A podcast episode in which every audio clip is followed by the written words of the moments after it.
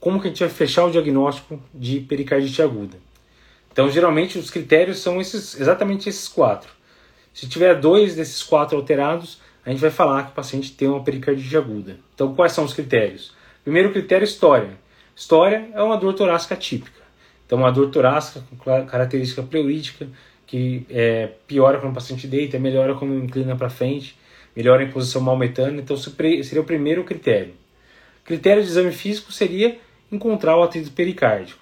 Então, encontrou o atrito pericárdico, já seria o segundo critério. E você vê que aí, você nem viu ainda o eletro, nem o eco, você já poderia estar tá batendo o martelo que é pericardite. Então você viu uma história típica, ele está com um atrito pericárdico, você pode praticamente bater o martelo. Vai fazer eletro, vai fazer eco, mas só com isso você já conseguiria fechar o diagnóstico. Eletro. Eletro é um eletro típico, né? Aquele super de ST com infra de PR, difuso, que não responde para, é, é, que não corresponde a nenhuma parede. Então seria o terceiro critério. E o quarto critério seria alteração no eco. Então a presença de derrame pericárdico é, que não tinha antes ou uma piora de um derrame pericárdico que já existia.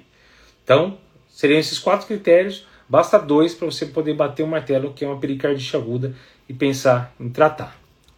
Certo? Então, tranquilo os critérios diagnósticos, é só lembrar história, exame físico, eletro e eco certo?